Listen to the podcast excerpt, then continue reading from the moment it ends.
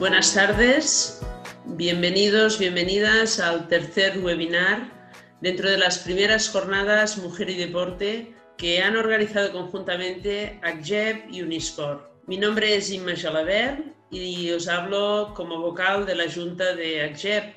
ACGEP és l'Associació Catalana de Gestors Esportius Professionals. Soy graduada en turismo y directora gerente del Complejo Esportivo Riembau, un complejo deportivo en Playa d'Aro, una ciudad de la Costa Brava en la provincia de Girona. En primer lugar, agradecer a todos y a todas la asistencia a estos webinars. El de hoy, eh, con el título muy sugerente de la mujer en cargos directivos deportivos.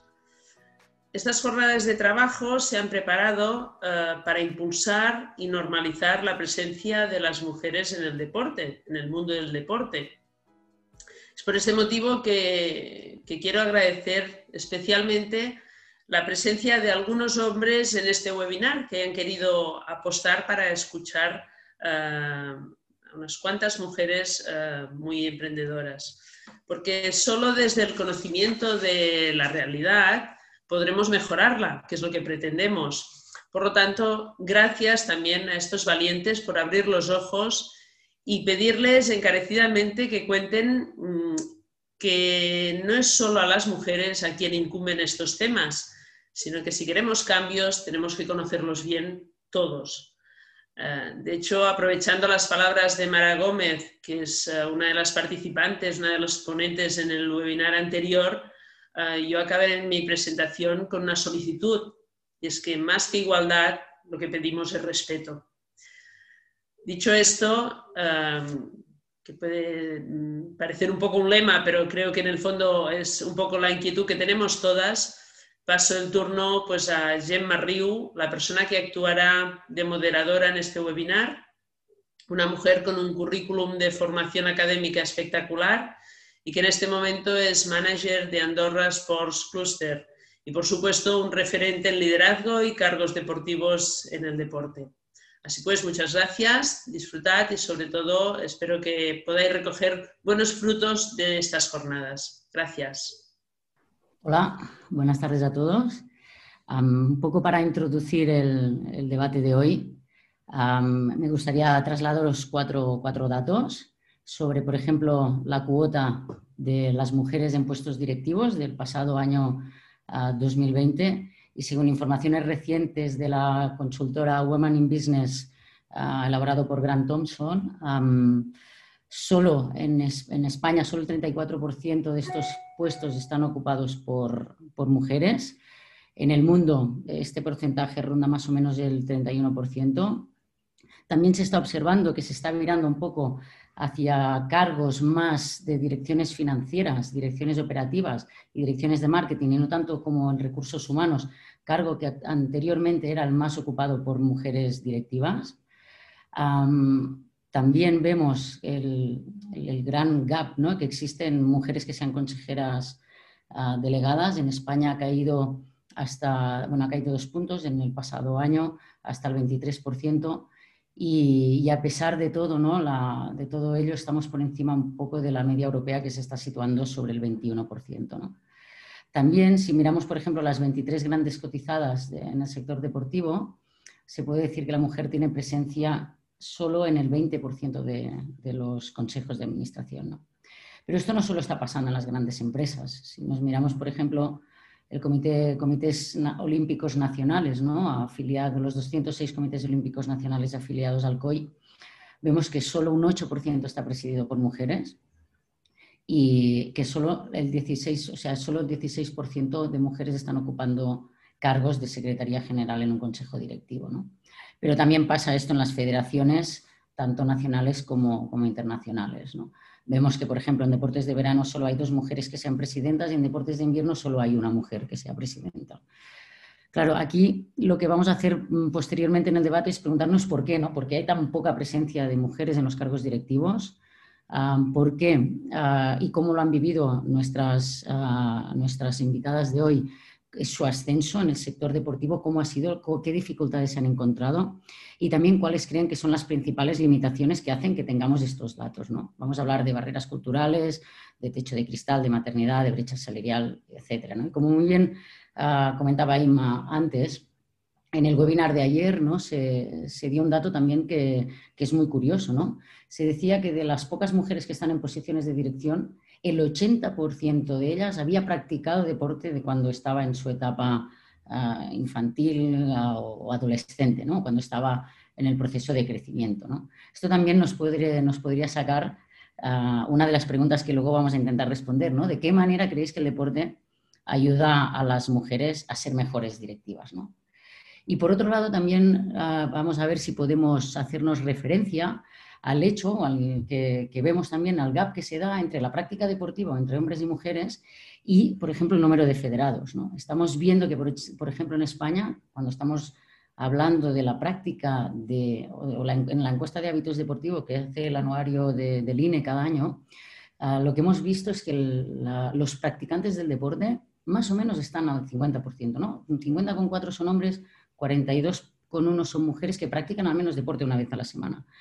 En cambio, cuando nos miramos eh, en, datos de atletas internacionales, vemos también que, por ejemplo, en Tokio 2021 más o menos va a haber una, mm, participación casi igualitaria. Estamos hablando de que tendremos un 48% de mujeres y un 52% de varones. También tenemos datos, por ejemplo, de los Juegos de la Juventud de Buenos Aires, donde también hay paridad.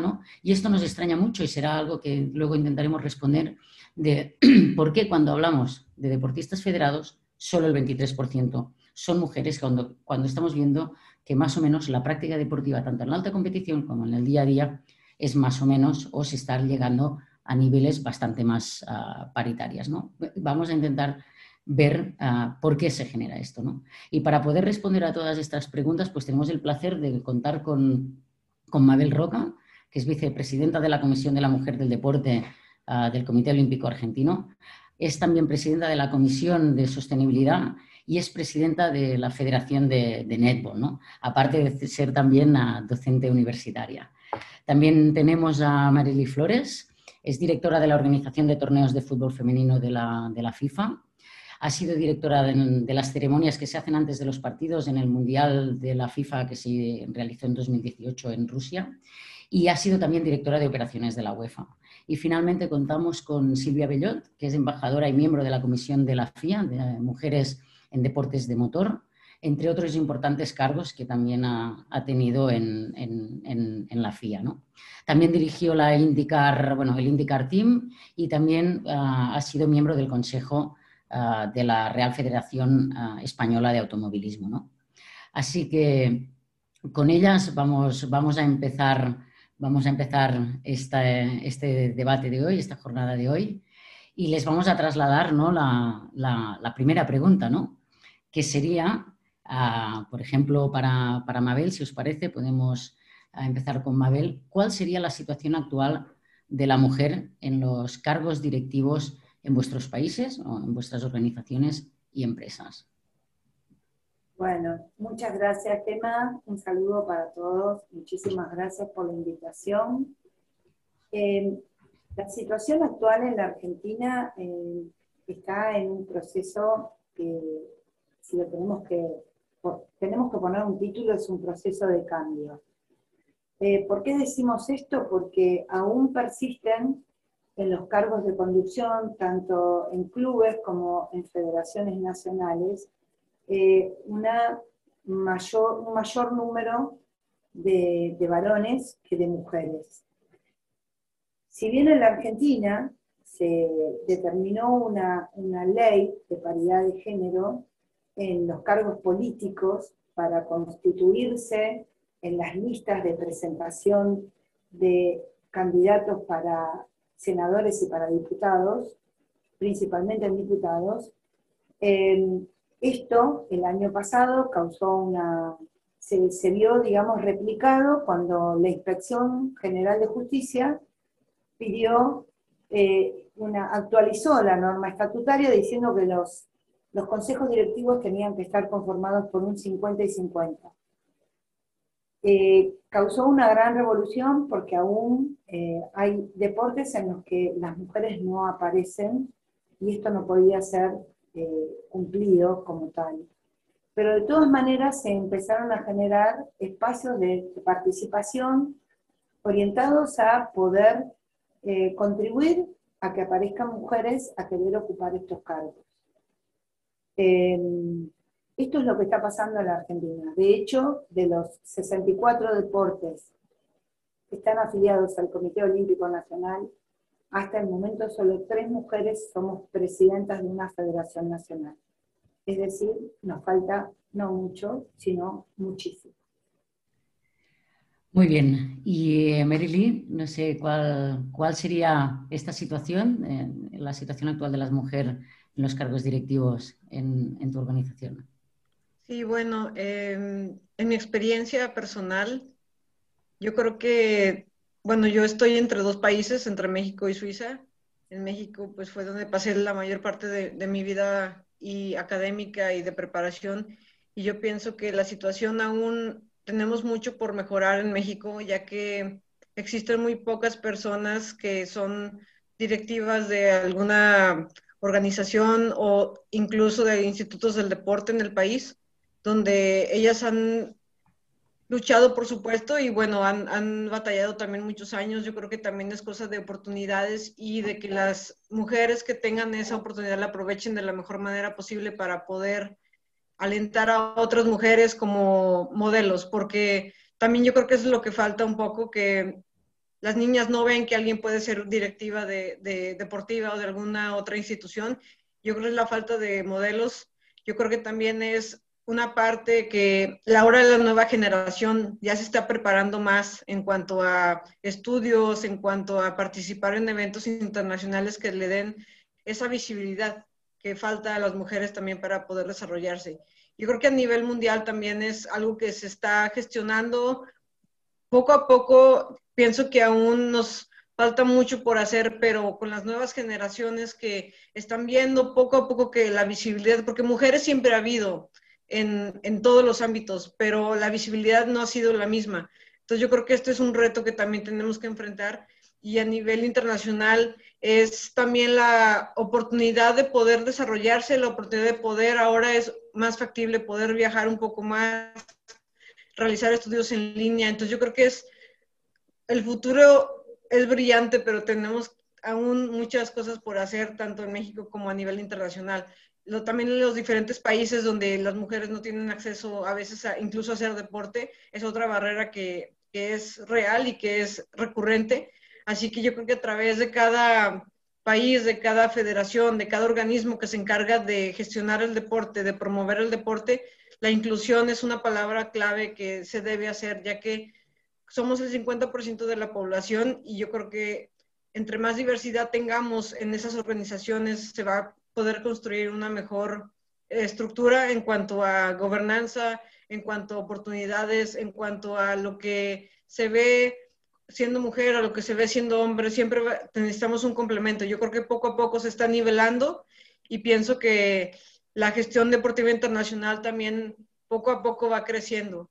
Y es la situación que se encuentra a nivel global y en México yo encuentro nuevas generaciones con ganas de salir, hay gente que a mí me contacta y que me preguntan, oye, ¿qué, puedo hacer? Porque yo quiero llegar a una federación internacional o quiero organizar un mundial. Entonces también es la tarea de quienes ya estamos en cierta posición que nos permite ver lo que pasamos y lo que viene, de apoyar esas nuevas generaciones para que puedan surgir nuevos talentos y que eh, alcancemos en algún punto alguna equidad para los cargos. No sé, Silvia, si la situación en tu caso puede ser similar.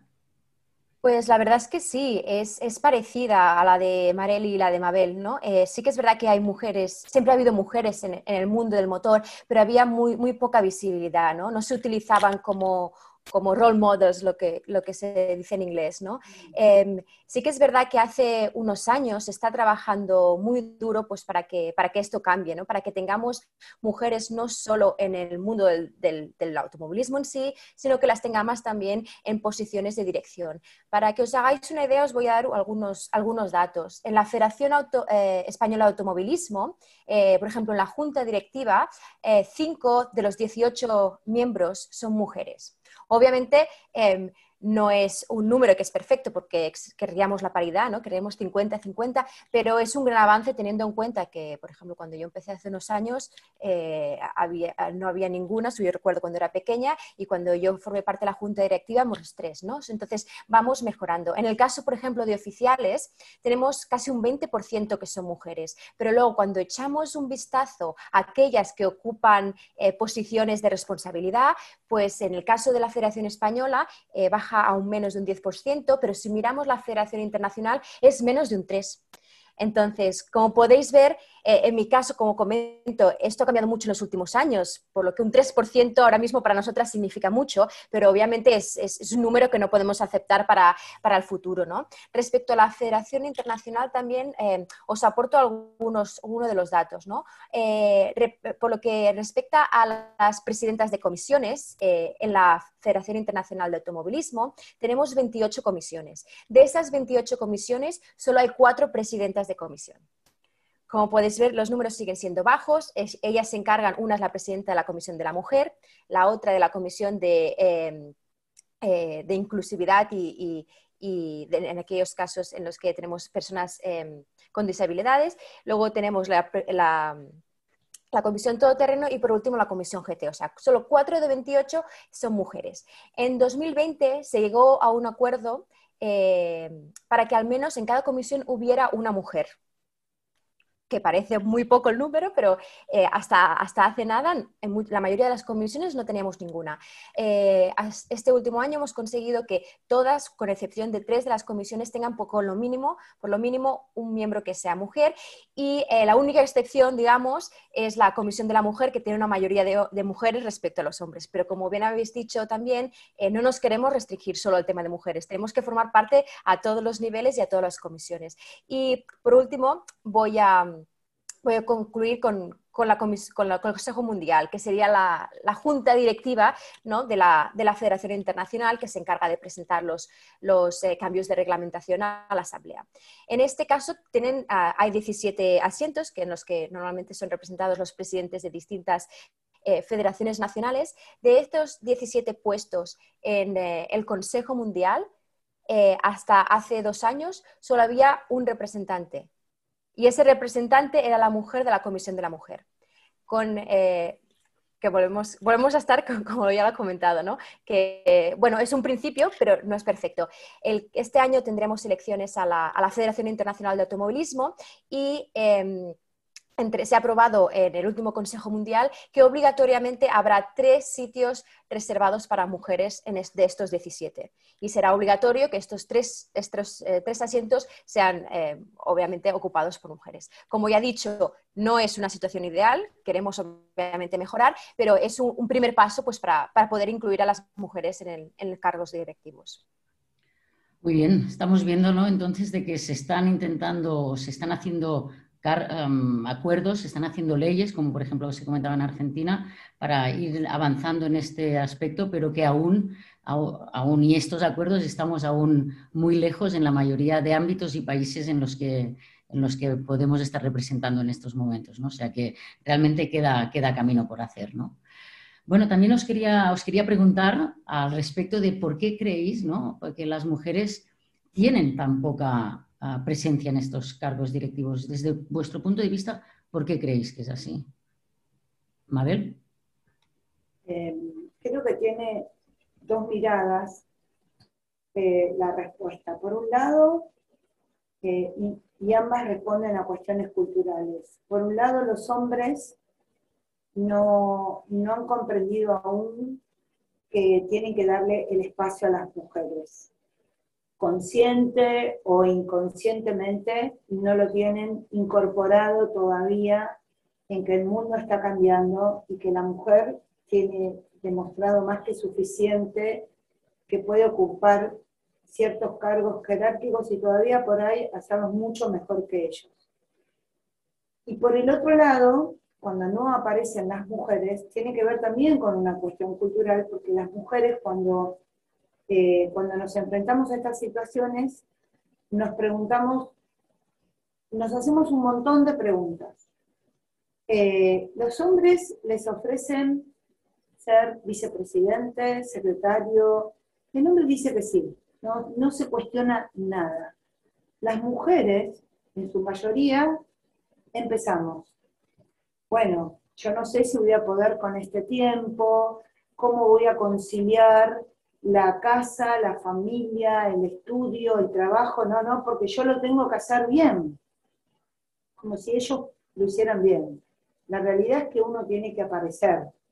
Si tiene ganas, tiene que concretarlo igual. Después todo se termina acomodando, porque la, conducción política de una organización deportiva no, no, no, te habilita ningún título, no hay ningún título habilitante en ninguna universidad. Esto se hace con la formación que trae uno y con eh, la experiencia de vida que trae uno, y si, si tiene, eh, y los expertos hoy en estos espacios no son los grandes científicos ni los grandes profesionales. Los expertos pueden ser hasta una persona que estuvo liderando eh, como delegado en una institución, en un club. Tenemos que aprender a que a lo mejor esa persona trae mucha información que en las altas esferas se desconoce. Entonces, ¿por qué yo no puedo aceptar el cargo? Creo que tiene que ver con esto del síndrome del impostor. Las mujeres nos sentimos que no nos merecemos estar en esos lugares y entonces no decimos que sí. No, nos lo merecemos también, ¿por qué no? No sé, Marely, si en vuestro caso también aparece el síndrome, el síndrome del impostor. Sí, de hecho, qué, buena, qué, bueno que preguntas, porque eso precisamente quería tocar. El síndrome del impostor y también la, la duda a veces que se tiene en sí misma, ¿no? Es como que no, yo tengo que hacerlo perfecto, si no, no voy a ser lo suficientemente buena para que me tomen en cuenta o para que sea promovida. Y yo creo que esto es muy importante, la percepción que se tiene, porque nosotros tratamos de hacer lo mejor que podamos en todos los ámbitos. Y yo creo que es una limitante ese miedo que se tiene a no, a no ser capaz de hacerlo bien, que yo creo que todas lo vamos a hacer bien. Solo falta la confianza en sí mismo. También en cuanto a que tenemos demasiados eh, demasiada discrepancia entre hombres y mujeres en, puestos de, alto rango, también es la falta de empoderamiento, porque yo creo que se ve que la, mujer a estas alturas en algunos casos necesita que, el, hombre que está dirigiendo la, empodere, la motive, le dé las oportunidades. Y yo creo que también esto es un poquito ligado con lo que decía Mabel al principio. Eh, en cuanto a esto, por lo mismo de que uno como mujer a veces quiere ser eh, modesta, pues no te das mucho a, conocer, no logras esa visibilidad que se palma muy eh, constantemente en los periódicos. Los periódicos son a veces 80% eh, deportes, noticias de, deportes masculinos, hombres en el deporte, y tal vez le dejan el 10 o el 5 o el 3 a, las mujeres. Entonces, esta falta de visibilidad también da lugar a que haya pocos modelos que las niñas, que las jóvenes puedan seguir y al mismo tiempo esto es como una, una, bola de nieve, es decir, se va acumulando, ellas van creciendo sin modelos, ellas no se ven en cargos directivos y yo creo que también esto es muy importante que, que se debe tomar en cuenta y exigirse a sí misma y darse cuenta que todos podemos, no necesitamos ser perfectos, pero hay que atreverse a, a tomar las oportunidades y también a aprovecharlas para poder, una vez que se llega, poder invitar a otras mujeres y así vamos poco a poco ganando terreno en esto del deporte internacional. Muy bien, no sé Silvia, desde tu punto de vista. Eh, bueno, como ya he comentado, yo provengo del mundo del automovilismo. Si le preguntas a alguien qué es el mundo del automovilismo, lo primero que dirán que es un mundo de hombres, de mecánicos eh, grandes y fuertes, ¿no? de ingenieros, que normalmente la ingeniería está ligada también a los hombres, eh, que es un deporte peligroso. Que las mujeres no, normalmente no, la, idea del pasado es que no tendrían que formar parte. Y, mucha gente aún tiene la idea que las mujeres que había en el mundo del, automovilismo eran las grid girls, las chicas estas de la parrilla que aguantaban el paraguas, ¿no? Eh, pues no es así, hay, cada vez hay más mujeres, hay mujeres que son ingenieras, hay mujeres que son pilotos, periodistas, jefas de equipo, pero sí que es verdad que necesitamos hacer que tenga mucha más visibilidad. ¿no? Em, es importante eh, mostrar, eh, por ejemplo, en el caso del automovilismo, eh, no sé si lo sabíais, pero es uno de los pocos deportes junto con la hípica y con la vela en los que no hay segregación por, por sexos. Entonces, eh, es, muy importante también potenciar esta información. En mi caso concreto, eh, hace unos años, pues yo he podido vivir en, mis propias carnes algunos de los hechos que comentaban eh, las compañeras, ¿no? El hecho del síndrome del impostor. Se me ofreció hace unos años una posición de trabajo y yo misma me me cuestioné si era válida eh, en esa posición, si tenía la experiencia que, bueno, pues que se requería y, bueno, al final no fue la, oferta que me interesaba, dije que no, pero cuando vi la persona que había tomado esa posición, pensé si tenía menos experiencia, que yo no entiendo cómo me cuestionaba a mí misma.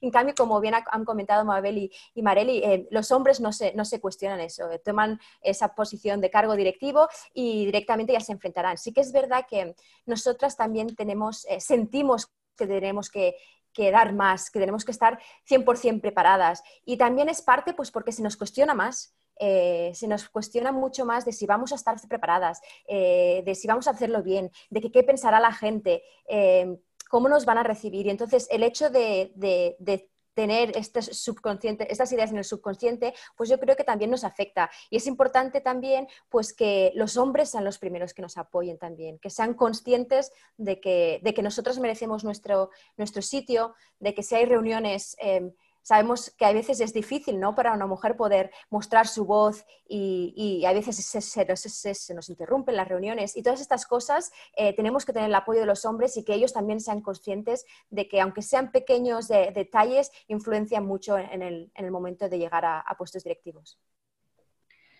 Muy bien, me quedo entonces con un poco esta parte, ¿no? Se nos cuestiona más, nos exigimos más, a lo mejor esto también provoca ¿no? el famoso síndrome del impostor ¿no? que, tenemos, que tenemos tan presente y esta más visibilidad y este más empoderamiento con esta parte ¿no? también de apoyo de, por parte de, los hombres ¿no? para, para, darnos también esta, este pequeño ah, empoderamiento o este, este empujón. ¿no? Veo que, coincidimos ah, en, la mayoría de, de las cuestiones. Así que nada, os trasladaría la siguiente pregunta que sería, ¿cómo ha sido vuestro ascenso? Después de explicar todas estas dificultades, ¿no? Y casos concretos, como comentaba Silvia, que se, que se ha encontrado, ¿no? Y veo que en todos los sitios estamos comentando exactamente las mismas cosas. ¿Cómo, cómo ha sido vuestro ascenso en el sector deportivo? ¿Qué dificultades os habéis encontrado? Y también, ¿cómo, ¿cómo, lo habéis superado, no? No sé, Mabel, ¿cómo, cómo se ha podido llegar hasta aquí?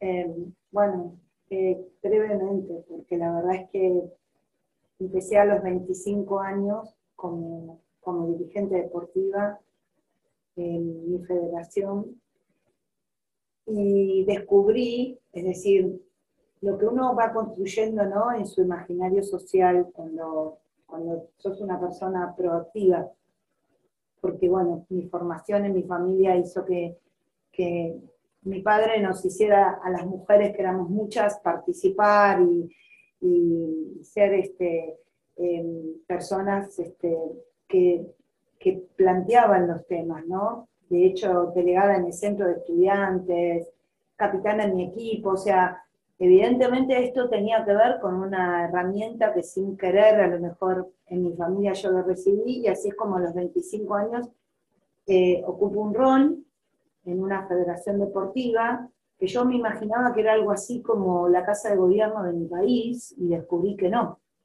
que era gente común y corriente, me llevó una gran decepción, pero ahí es donde uno empieza a activarse, ¿no? Y a partir de ahí creo que siempre estuvo ese motor. Eh, lo, y yo me manejé de esa manera, lo cual a mí, a medida que fui avanzando, me generó muchos problemas, por esto que veníamos conversando antes. Los hombres, por una cuestión cultural, no están acostumbrados a que una mujer empiece a interactuar a la par. Es decir, me acuerdo de otra situación en la que yo llegué Y lo primero que dijo, un miembro de comisión directiva dijo, ay, qué suerte que hay una mujer, así nos va a servir el café. Yo no iba para servir el café, yo iba para sentarme a trabajar. Em, me pasó dentro de mi propio comité olímpico cuando me postulé para tener un cargo de vocal, que se vota cargo por cargo. la primera vocal pierdo por tres, tres votos, el segundo pierdo por uno y el tercero vuelvo a perder por cuatro.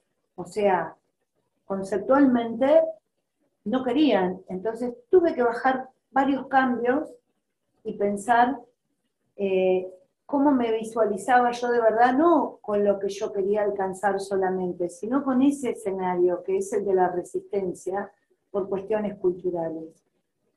Y la verdad es que descubrí que uno se va fortaleciendo con esto, ¿no? Es como si recibiera muchas vacunas todas juntas. Y bueno, y de golpe uno se siente más seguro con esas cosas. Hay que superarlas, nada más, sentirse muy seguro de sí mismo. Marilyn, en tu caso. Bueno, yo creo que algunos se identificarán también. En mi caso también ha sido un, como una carrera de campo traviesa, es decir, he tenido momentos muy buenos, he tenido momentos no tan buenos. En mi ascenso para llegar a trabajar en, el deporte que, me gusta, que es el fútbol, pues sí tuve que empezar por otros deportes porque en general es un ambiente muy cerrado donde a veces necesitas conocer a alguien para que te pueda recomendar y aunque tengas las mismas habilidades que otra persona, bueno, el recomendado es el que entra, ¿no? Y me ha tocado de todo, me ha tocado eso, me ha tocado también procesos de reclutamiento muy transparentes, donde se ha tomado en cuenta la, capacidad y, la, digamos que el clic que haces con el equipo que, con el que vas a trabajar igual también me ha fortalecido mucho el hecho de no conseguir el trabajo a la primera, me dio también la pauta para ser creativa, para pensar en estrategias de cómo llegar a donde yo quiero. Esto también me dio la oportunidad de conocer a muchas personas en el camino, que a todas les agradezco porque si no fuera por las que me rechazaron, si no fuera por las que me dieron la oportunidad, yo no hubiera tenido la, fuerza y, la habilidad de, de estar donde estoy ahora y yo creo que eso es importante, de tomar todos los rechazos que nos hacen más fuertes, todas las oportunidades que nos dan, aprovecharlas y cada quien va haciendo su camino, cada quien, hay gente que tal vez nació mil kilómetros adelante de mí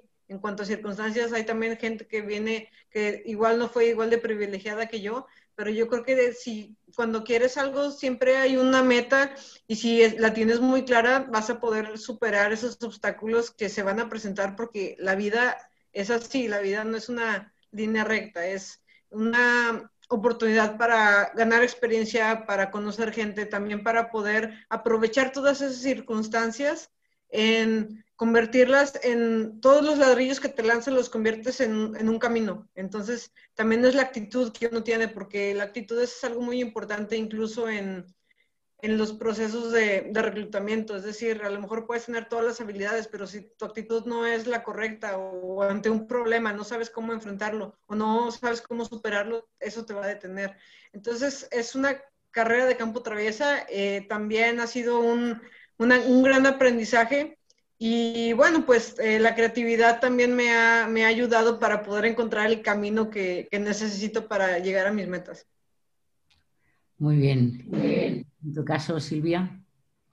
Pues yo empecé muy, joven. En, casa siempre eh, han sido aficionados al mundo del motor y soy segunda generación de oficiales de automovilismo, así que empecé asistiendo a las carreras con mi padre cuando solo tenía 13 años y bueno, me dejaban ayudar solo haciendo, repartiendo algunos documentos. Luego a los 16 hice el cursillo y el examen para ser oficial de pista y a los 18 para ser comisario deportivo, que sería el juez o el árbitro. A partir de ahí empecé a hacer carreras de ámbito nacional y, y regional, ¿no? Em, en 2011, con 25, eh, fui la primera mujer comisario deportivo en la Fórmula 1 y hasta el momento la única.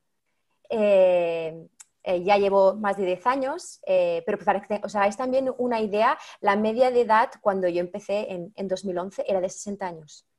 O sea, la media de mis compañeros era 60 años y, y claro, todos hombres. Así que en mi caso se juntaban dos problemas, el problema de ser muy joven y el problema de ser mujer. ¿no? Y el año pasado eh, pues, fui la primera mujer directora de carrera de la, también de la Federación Internacional de Automovilismo. ¿no? En, como veis, en, en mi caso pues eh, os podéis imaginar también que ha sido un, eh, no ha sido un camino fácil. Sí que es verdad que he recibido el apoyo de muchos amigos, compañeros y mentores, pero sí que es verdad que te encuentras con mucha gente que no quiere que estés ahí. seamos así de realistas. No quieren que, se, que el status quo o que el establishment que ellos se tienen organizados, no quieren que se rompa. Y em, no es fácil, no, tampoco no, no voy a plantear que es un camino de rosas, porque no lo es. Sí que es verdad, hace falta, pues bueno, pues eh, ser muy persistente, ¿no? Como decían las compañeras, eh, eh, cuando te encuentres con un problema, me imagino que todas nosotras hemos tenido algún momento, hemos, que hemos pensado, es que no sé por qué, no, no, yo no necesito esto en mi vida, no sé por qué lo hago, ¿no? Con, a veces porque te cuesta mucho esfuerzo, pero si es de verdad tu pasión y si es la verdad lo que quieres hacer, pues ya encontrarás la manera, ¿no? A lo mejor tienes que bajar un escalón para poder luego subir dos, ¿no? Y, no es fácil, eh, ya te digo, en mi caso incluso ahora que, bueno, pues obviamente tengo bastante exposición por el hecho de ser la primera mujer, aún así se, me, se te cuestiona, e incluso haciendo un buen trabajo siempre encuentran algún motivo, para, siempre encuentran algún pero, ¿no? Em, y en mi caso, como ya dije, al ser joven y al ser mujer, eh, cuando empecé, pues eh, se, cuestionaba, se cuestionaba mucho cómo haría el trabajo y, bueno, he encontrado situaciones, sobre todo cuando empecé, en las que directamente los compañeros te decían que sepas que no te queremos aquí, ¿no? Eh, y bueno, pues te lo tienes que tomar con mucha paciencia. y bueno, a esperar para tu oportunidad, seguir trabajando duro y además, como decimos también, las cosas están cambiando, así que espero dentro de poco no ser la única, espero que, dentro de poco pues seamos más, ¿no? Ojalá, ojalá. Así que no sé, me quedo un poco también con esta parte, ¿no? De que comentabais de el apoyo familiar o la tradición familiar es algo muy importante, ¿no? Para, para poder para poder conseguirlo. También reinventarse ¿no? y, ser creativo delante de los rechazos, que van a haber muchos y que han habido muchos. Y esto nos da este espíritu también de lucha y de, de ser mejores. ¿no? Y tener muy claro, ¿no? como decíais todas, que no nos quieren aquí, ¿no? muchos de ellos, y que culturalmente esto va cambiando, pero que aún nos encontramos con, con, con estas cosas. ¿no? ¿Qué más? ¿Qué más podríamos preguntaros? Yo estaba pensando también un poco en, ¿En qué limitaciones creéis que existen, creéis que existen todavía? No sé si además ahora de introducir esta, esta pregunta también sería un buen momento para lanzar una pregunta, una encuesta a, todo, bueno, a, todos los participantes del Zoom sobre la, pregunta que vamos a trasladar ahora. ¿no? O sea, ¿qué limitaciones existen todavía? ¿Qué creéis? ¿Cuáles son las principales limitaciones que, que tienen las mujeres o que tenemos las mujeres a la hora de acceder a cargos directivos? Barreras culturales y sociales, el techo de cristal, maternidad, brecha salarial. De todo esto vamos a hablar ahora, pero os invitamos a todos a que podáis eh, responder a esta encuesta y luego al final vamos a comentar uh, cuáles han sido los resultados. ¿no? Pero Mabel, por ejemplo, desde tu punto de vista, barreras culturales y sociales, ¿cómo, cómo lo ves? Bueno, un poco es lo que expresé anteriormente, ¿no? Es decir, hay cuestiones culturales todavía muy fuertes, arraigadas, que varían según el territorio, la región o el país, eh, y varían también según el nivel, digamos, eh, de formación que se da. No es lo mismo a lo mejor la barrera cultural en, en un club de barrio que a lo mejor en una empresa ¿no? Es decir, varía según eh, estos contextos. Y en barreras sociales todavía existe esto de prejuicios o, preconceptos que, ayudan o, ayudan a que no se concreten las cosas más fácilmente para las mujeres, como por ejemplo, bueno, dejamos que participen, pero les damos el rol de la comisión de fiestas, eh, o le damos el rol de la compra de las camisetas de los equipos. No, nada que tenga que ver con qué pasa con los presupuestos, qué pasa con la carga horaria para las chicas y para los varones. No, no, en eso no. Pero le damos, entonces, hay cuestiones sociales que todavía eh, están fuertemente arraigadas y uno tiene que aceptar lo que le den, porque tiene que aprender que en ese espacio tiene que lograr tener esta visibilidad que hablaba antes Melody, eh, que es eh, que nos vean, porque no es lo mismo mirar, que mirar y fijar la mirada, a que nos vean, que nos vean es percibir el color, la forma, darse cuenta que esa persona está ahí haciendo, logrando algo. Y el otro año será otra comisión. Pero hay cuestiones que todavía se siguen dando en estos espacios. O la comisión de salud, o la fiesta, organizar la fiesta del Día del Niño. No sé, ¿Qué vamos a hacer? Ay, perdona, no sé si ocurre también en, en tu caso. Sí, yo creo que el Eh, preconcepto es una... Si sigue yo, estaba Mabel todavía. No, no, no, por favor. Sí, bueno, el preconcepto es una, un problema generalizado. Como decía eh, Mabel, se dan los, las comisiones, eh, digamos que con menos influencia a veces para eventos o para cargos directivos, porque no dan lugar a que la mujer también se siente en la mesa donde se, donde se toman las decisiones. Yo creo que es algo que tenemos que ir logrando poco a poco y también en otras culturas eh, un poquito más nórdicas hay un poquito más de igualdad por la misma mentalidad que los niños tienen desde que van a la escuela, desde que interactúan con otros niños, desde la formación de sus padres en la casa. Entonces, las diferencias culturales también tienen un impacto muy importante en el desarrollo del deporte, ya que en México, en general Latinoamérica, tenemos mucho el concepto de que, por ejemplo, en el deporte donde yo estoy, que es el fútbol, pues el fútbol, aún en estos tiempos, cuando ya se, se ve un poquito más el fútbol femenino en la, en la televisión, ya hay más eh, recursos para eso, aún sigue habiendo familias que no dejan jugar eh, fútbol a sus, a sus hijas solo porque ellos piensan que es un deporte para hombres. Y esta repercusión también se da en la misma sociedad. Y este sesgo entre qué es para mujeres y para hombres, creo que es una barrera muy importante que los medios a veces también no ayudan mucho, entonces es un esfuerzo que se tiene que hacer colectivamente desde diferentes puntos de vista y desde las diferentes personas que laboran ya sea en los medios, en la televisión, también en las instituciones culturales, en los gobiernos, en las escuelas. Y creo que tiene un impacto muy importante porque la formación de los niños va a determinar el futuro. Entonces, si nosotros hacemos un esfuerzo porque esta, este cambio de mentalidad ocurra, se va a reflejar tarde o temprano también en, esa, eh, en ese plano de las instituciones donde esos niños que tal vez ahorita están en una etapa muy inicial de su vida, si tienen estos ejemplos, si tienen esta educación, en el futuro ellos ni siquiera van a pensar en que si es un hombre o una mujer, sino que la oportunidad va a estar abierta a, quien sea el mejor candidato o quien tenga la mejor capacidad para realizar ese puesto. Pero bueno, es un trabajo que no es para mañana, no es para pasado mañana, no es ni en cinco años, pero pues ahorita que, que estamos nosotros aquí, hacer desde nuestro eh, organismo, desde nuestra trinchera también, este esfuerzo por el cambio de mentalidad, por las que son madres pues puede, y padres también pueden empezar este, este proceso, que va a tardar mucho, pero tenemos que empezar.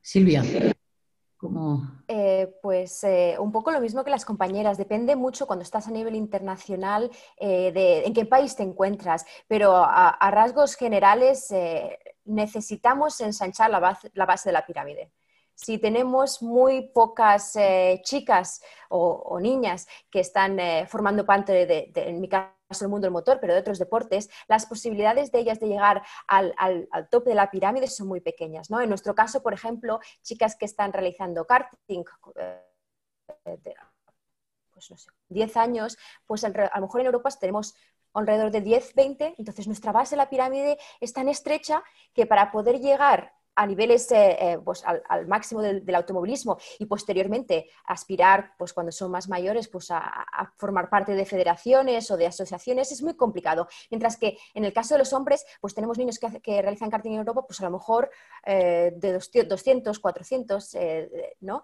Entonces la base es tan grande, pues que la probabilidad de tener más gente eh, luego participando en los distintos aspectos de, del deporte es, es, mucho mayor también, ¿no? Entonces tenemos que trabajar para ensanchar esa base de la la pirámide. En nuestro caso, estamos, hemos empezado un proyecto que se llama Girls on Track, que es básicamente acompaña algunas carreras de Fórmula E y otros eventos en los que se promociona el automovilismo a niñas, ¿no? A grupos eh, se va a los colegios y se les invita a venir a, un evento pues, eh, de automovilismo. En estos eventos se les enseña eh, pues, cómo cómo realizar una entrevista, ¿no?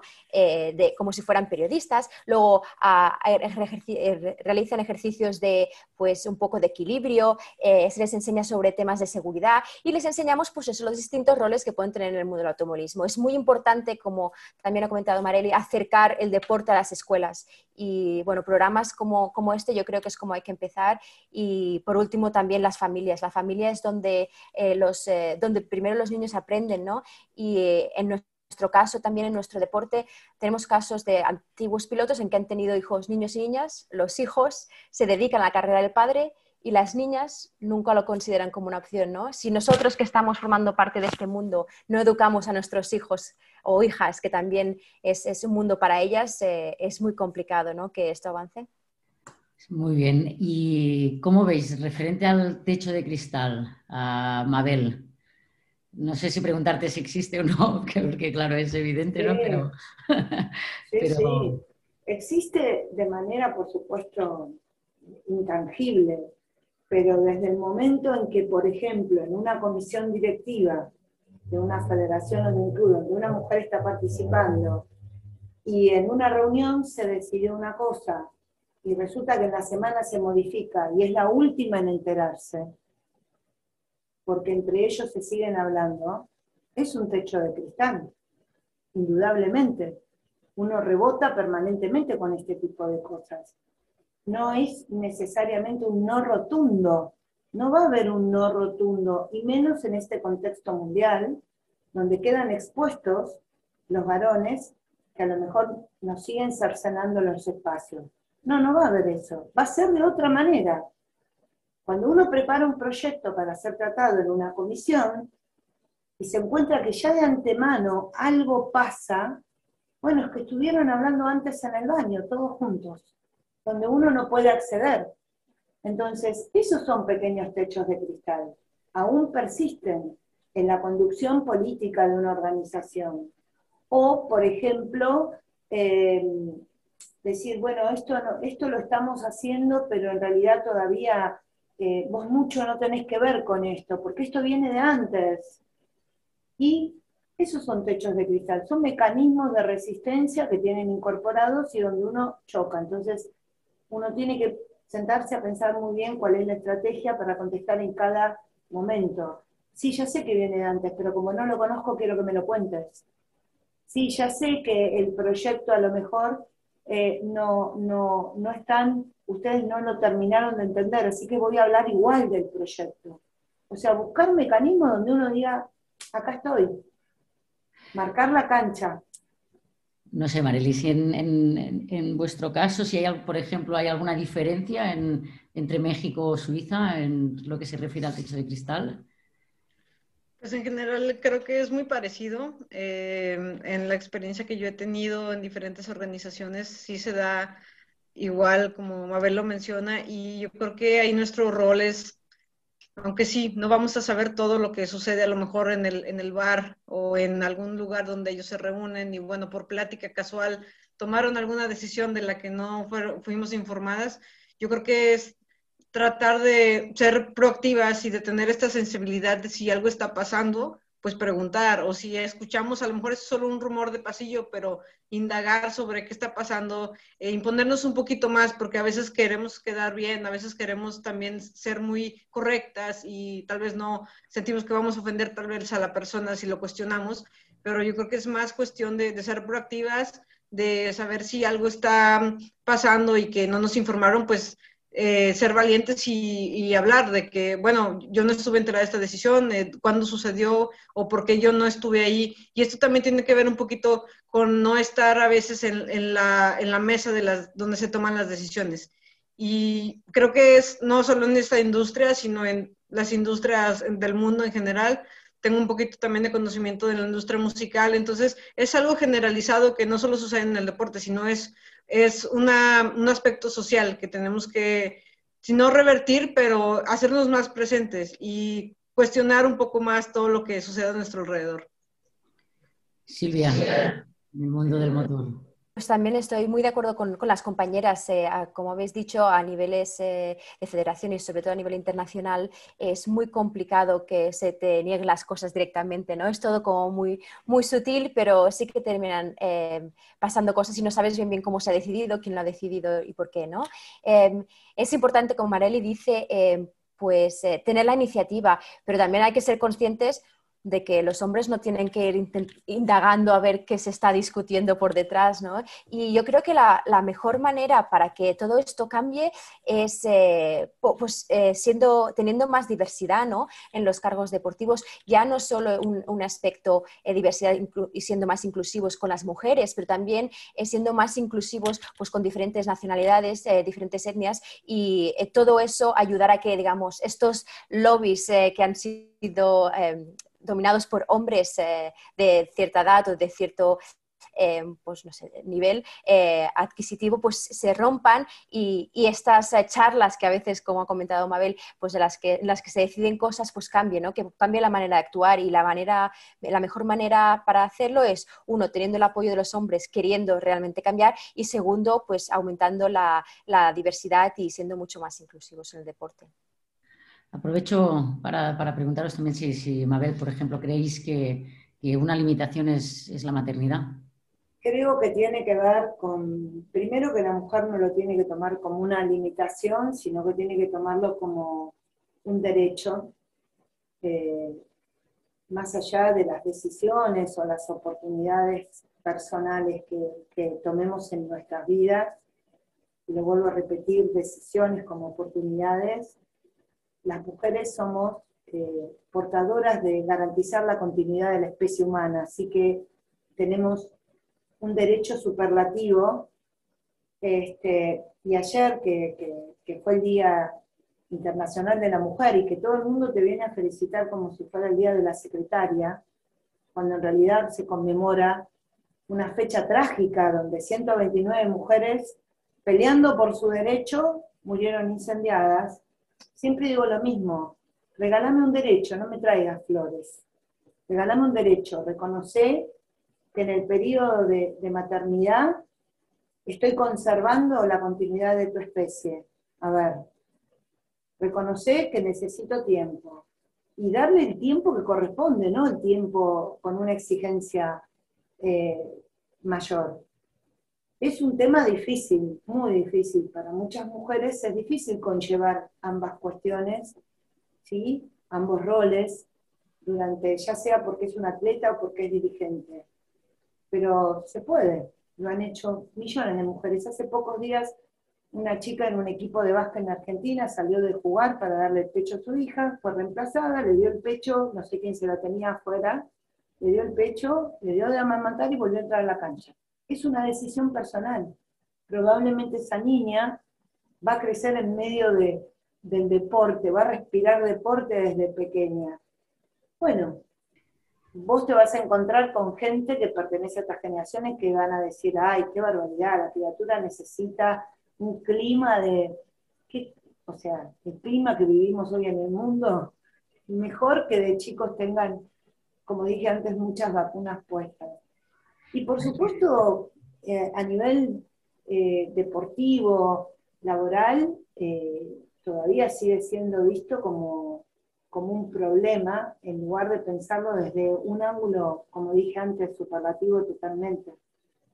Tenemos un rol muy importante, más allá de que lo concretemos o no, es lo que dije antes. Nuestro, nuestro perfil como mujeres, nuestra consistencia responde a otras cuestiones mucho mayores que las de los hombres. Marilyn, desde tu punto de vista, la maternidad, ¿no se ha quitado? Ya, ok, es que esto es algo, algo estaba aquí sucediendo. Sí, bueno, es un, es un derecho y una elección personal, ¿no? Y yo creo que no tiene que ser un punto de partida para dar oportunidades o no. De hecho, ahora se han eh, publicado unos lineamientos donde a los clubes a nivel mundial se les informa que las mujeres a partir del siguiente año tienen que gozar de ciertos eh, derechos como son eh, derecho de maternidad de 14 semanas. Yo creo que esto también no es una solución eh, total, pero es un inicio de darle los mismos derechos, de que también no sean despedidas si se embarazan, ya que algunos clubes en diferentes partes del mundo obligaban a las jugadoras a, tenían su contrato, pero también tenían otro documento que ellas tenían que firmar de que no se iban a embarazar si no el club no las, no las aceptaba para jugar. Y ahora eh, se está regulando para que esto no, no suceda. Obviamente la, la, implementación tiene que ser muy estricta porque los clubes que sean eh, sujetos de esta violación a esta regla van a ser sancionados y yo creo que ningún club le gustaría tener ese problema ya que también les afecta en otros temas de licencias, en otros temas de reputación, que a final de cuentas es parte de, de, del ambiente de, del club. Y también las jugadoras tendrán derecho a ser asesoradas médicamente. Yo creo que esto es un aspecto muy importante porque a final de cuentas es una persona, es una mujer, es un, el niño, el bebé que viene. Yo creo que es, es un paso muy importante que, que, se, que se va a dar y que se está dando y porque sí, eh, la elección de ser eh, madre o no siempre debe ser libre y nada debe limitar ese derecho que se tiene de, de, perpetuar, de perpetuar la especie, como decía Mabel. Eso es todo lo que tengo que decir en ese tema. Muchas gracias. Silvia, en tu caso. Eh, pues en nuestro caso también nos encontramos que que el momento de la maternidad es un momento complicado, ¿no? Pues para retener eh, participantes, a mí, deportistas, y luego también los que no son deportistas, ¿no? Los que son oficiales, eh, no tanto a nivel de federaciones en los que los contratos están mucho más definidos y son unos contratos más ilimitados, pero sí a todas aquellas gentes que tienen unos contratos de freelance o consultants es son momentos complicados en su carrera.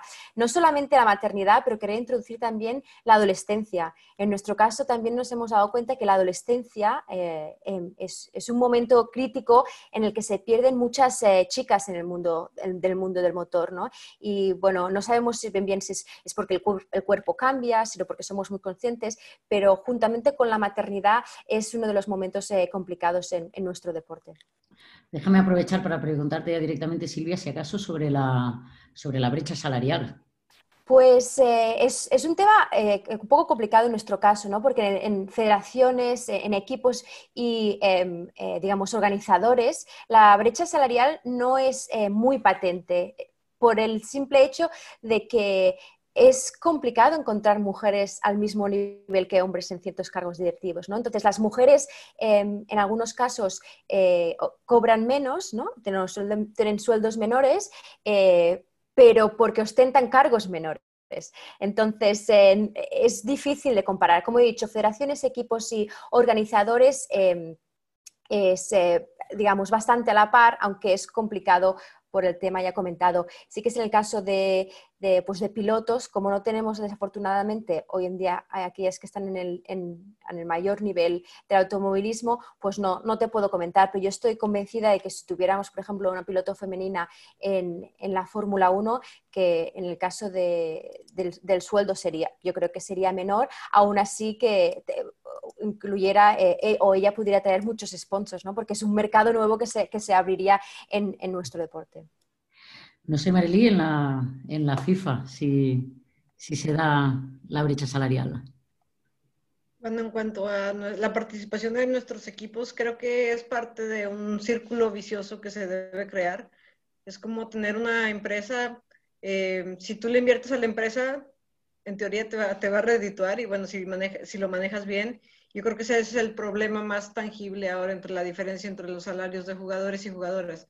Y es por lo mismo, porque eh, hace falta apostarle al fútbol femenil, hace falta tenerle confianza a este producto que es muy bueno porque incluso la forma de jugar es diferente, es, la técnica es diferente y el tipo de público que se atrae es distinto. Entonces yo creo que en este punto no se ha podido explotar eh, como yo quisiera o como en general todos quisiéramos de poder segmentar y también de generar esos ingresos que a la larga van a poder ser reinvertidos en el mismo fútbol femenil, en la misma rama femenil. Yo creo que es una cuestión también de lo que decíamos un poquito antes de la mentalidad, de, cambiar esto de que es que el fútbol no deja para las mujeres y por eso no les damos mejores condiciones o por eso no tienen mejores canchas. Pero consiste en la inversión, consiste en creer en ello y poder eh, hacer que este círculo eh, virtuoso se vaya generando para que a fin de cuentas todos puedan tener un mejor salario y, bueno, a cierto punto poder eh, que sea igual o que sea eh, mejor de lo que es ahora. Y también es paso a paso, pero hace falta apostarle y tenerle confianza a, ese, a esa parte del deporte del fútbol, al fútbol femenino. Y este gap que se dan entre el fútbol femenino y el fútbol masculino, ¿no? Esta brecha que hay, ¿también se da en la organización de la FIFA?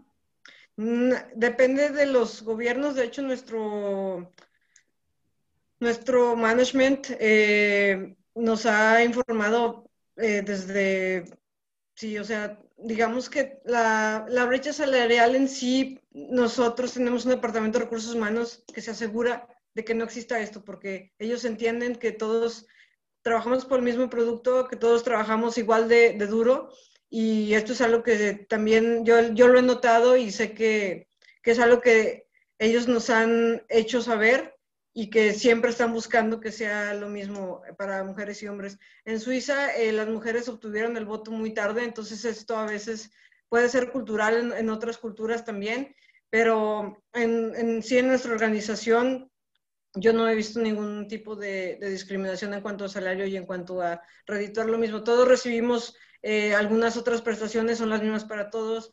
Cuando hay mundial, también el equipo que, que está trabajando en eso y toda la organización también tienes ciertos beneficios que son para todos igual. Y yo creo que esto es muy positivo porque te mantiene alejado de estar eh, pensando que si te pagan más, si te pagan menos, sino que te concentras en tu trabajo porque sabes que todos estamos, somos tratados de la misma manera.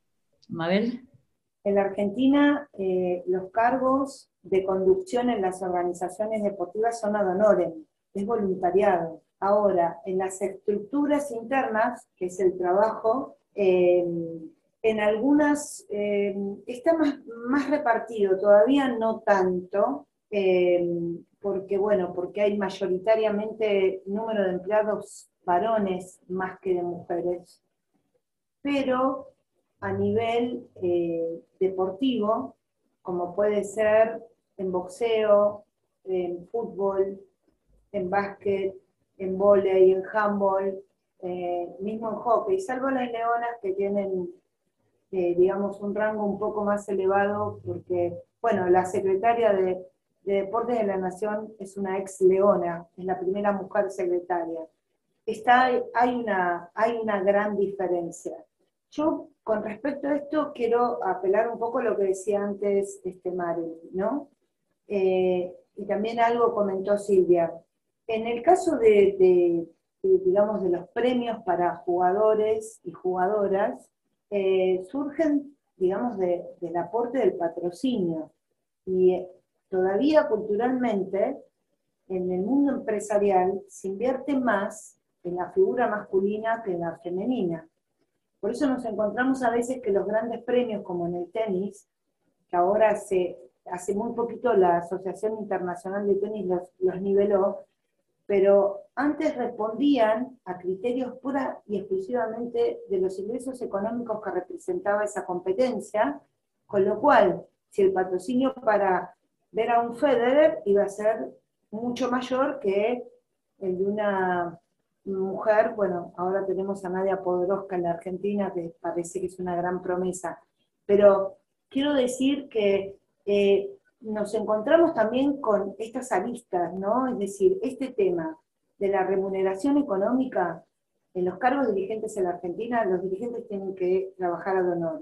En las estructuras está un poco más repartido, pero todavía prevalecen los hombres. Ahora, honorarios profesionales de técnicos y técnicas hay una importante brecha y en lo que tiene que ver con los atletas responde pura y exclusivamente al aporte de los patrocinios, lo cual ahora se está tratando de empezar a equiparar.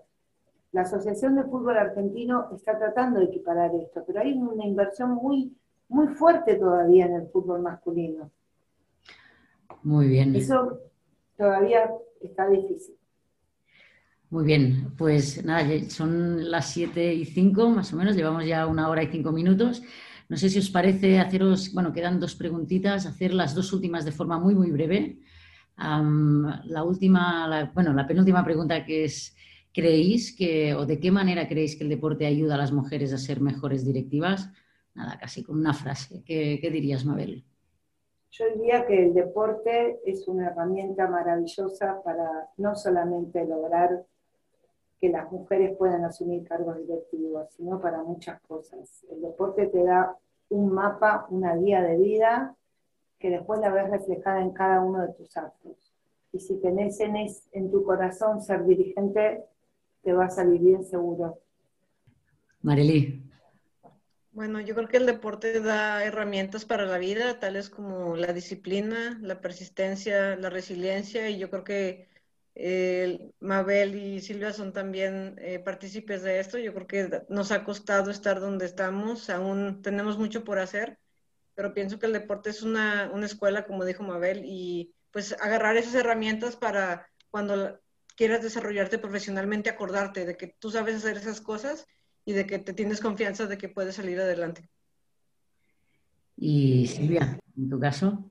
Pues efectivamente, pues muy parecido también que, que compasión, ambición, eh, que son los principios ¿no? de, cuando, de cuando eres deportista, son los mismos cuando quieres llegar a cargos directivos también. ¿no? Si tienes esa pasión y esa ambición eh, para llegar a lo más alto, seguro que, que lo conseguirás. ¿no? Y eso se extiende pues, desde los, eh, cuando eres deportista y eres joven a cuando luego ostentas estos cargos directivos, directivos en el deporte o en otros ámbitos también de la vida. ¿no?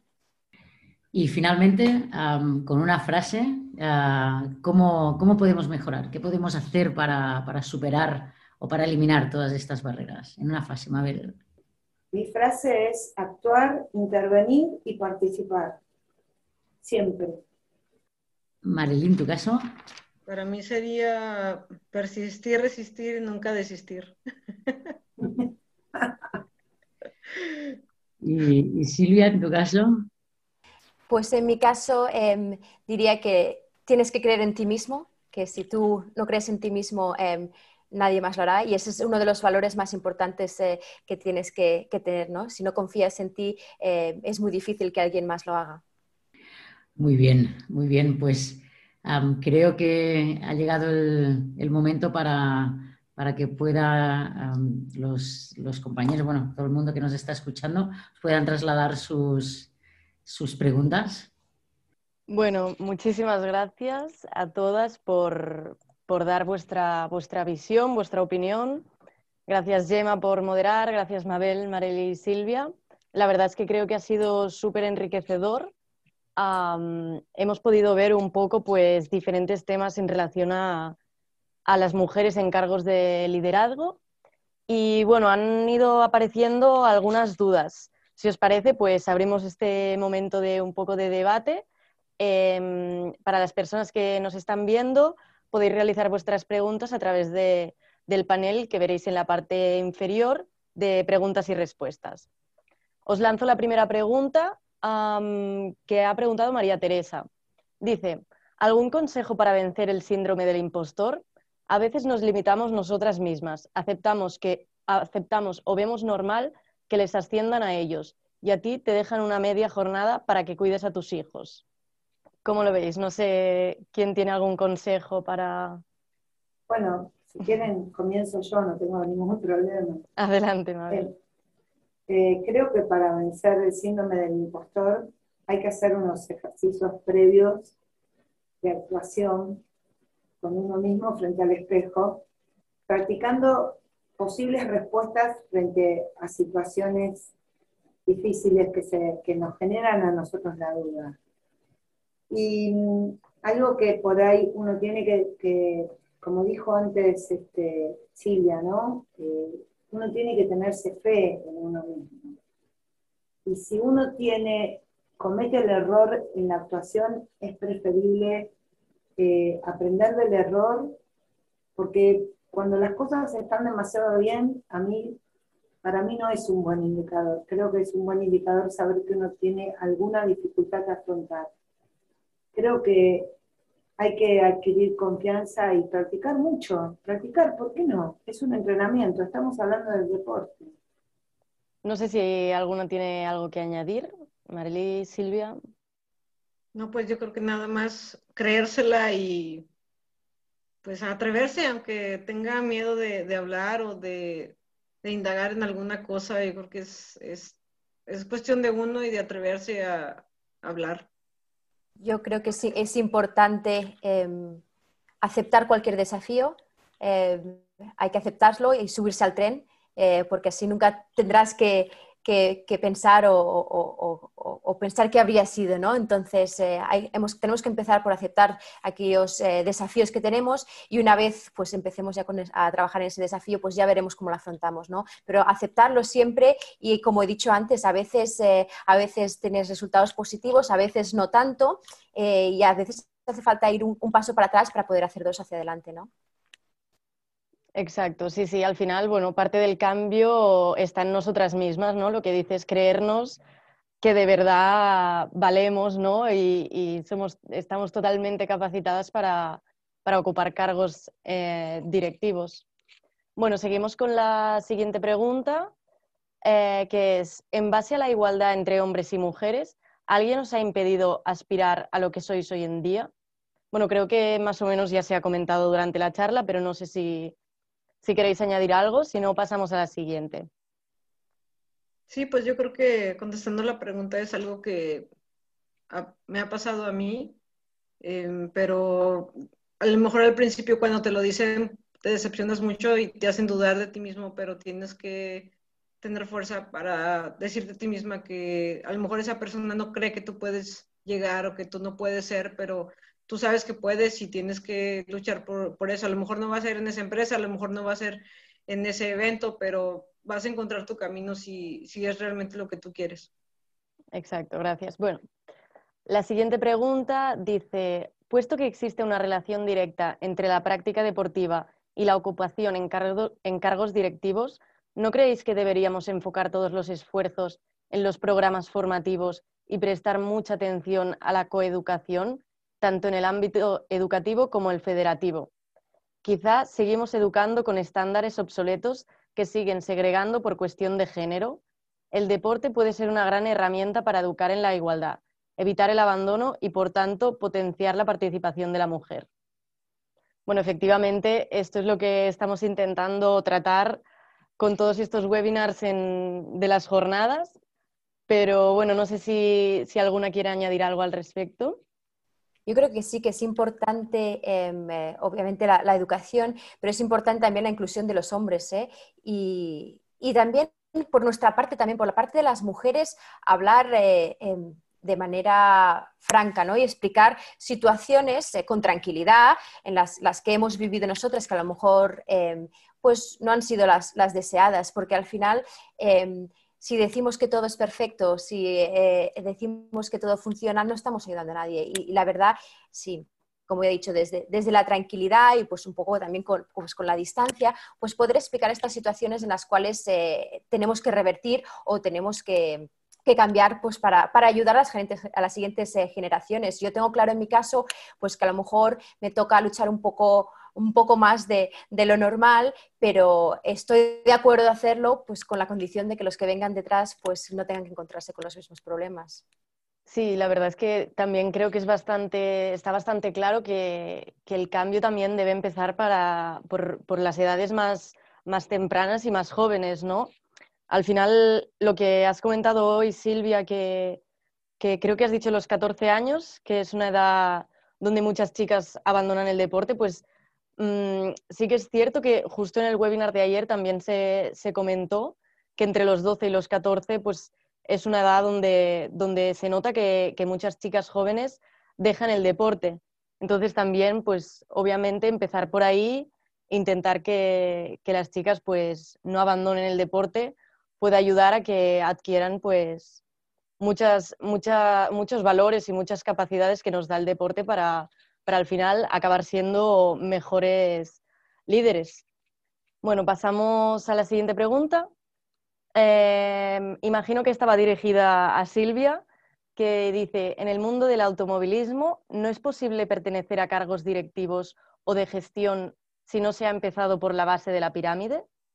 Eh, sí, sí que es posible. Em, de hecho, em, la, hay muy pocos casos en los que un piloto em, luego ostenta cargos eh, eh, directivos, ¿no? Sí que es verdad que em, la gente que suele estar ligada a la Federación Internacional proviene de las federaciones nacionales, pero es un poco distinto a lo que se experimenta en el, en el, mundo del olimpismo, ¿no? Donde los atletas, una vez eh, se han, terminado su carrera deportiva, luego forman parte de, este grupo. En nuestro caso son más bien gerentes los que, los que forman parte de de, estos cargos directivos, pero bueno, también tenemos algún caso pues, pues que, de gente que no lo son, ¿no? Por ejemplo, eh, especialmente el de la Comisión de Terreno, pues había sido una piloto eh, que había ganado el Dakar y en el caso de la, Comisión de la Mujer, la presidenta eh, había sido piloto de rallies en el, en, el, Mundial de Rallies y, bueno, se quedó a un solo punto de ganar el campeonato del mundo con todo de los hombres, ¿no? Así que hay algunos casos, pero no es el caso mayoritario en el automovilismo. Genial, genial. Gracias, Silvia. Eh, seguimos, nos quedan dos preguntitas más. Eh, la penúltima dice, ¿los resultados deportivos alcanzados por las mujeres en deportes masculinos, por ejemplo, el triunfo de Ana Carrasco en el Mundial de Super Sport 300 en el 2018 o la participación suya y de María Herrera en el Mundial de Moto 3, ¿podrían apoyar una mayor visibilidad para las mujeres en cargos directivos deportivos?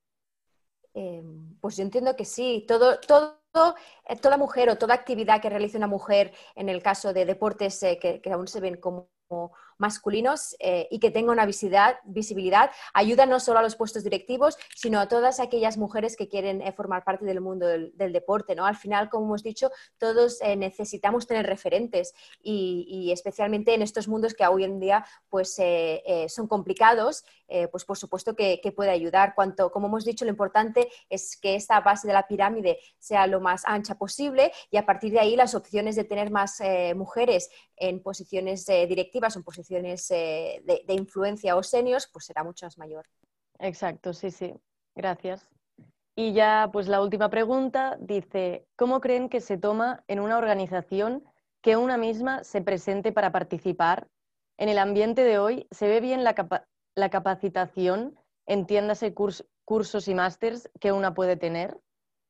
Pues yo, yo pienso que siempre es bien visto que se tenga la iniciativa de, de saber más, de ser mejor, y creo que es algo muy positivo porque igual y no te van a promover, no te van a dar el, cargo luego, luego, pero bueno, cuando hay una oportunidad por ahí, pues te pueden tener en el top of mind de que, ah, mira, es que ya se preparó en esta área o hizo un curso de tal cosa y de tal manera también que tú lo puedas manifestar a tus colegas o a tu superior de que quieres estudiar algún diplomado o que quieres hacer algún curso. Yo creo que también depende mucho de, la persona con la que lo trates o la persona que, que sea tu, tu supervisor, pero creo que en general es algo positivo que, se ve que tienes iniciativa y que quieres eh, aportar mejores cosas a tu institución o a tu organización. Bueno, eh, yo creo que sí, que siempre eh, la capacitación y la actualización sobre todo con respecto a, cómo se constituyen estas organizaciones deportivas, dan una mayor seguridad para poder interactuar en esos espacios.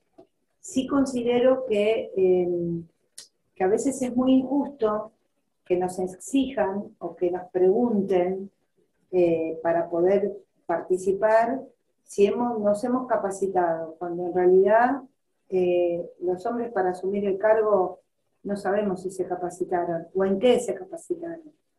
Eh, por eso, ese es otro pequeño techito de cristal que aparece donde uno tiene que demostrarse permanentemente un poco lo que decía antes Silvia, ¿no?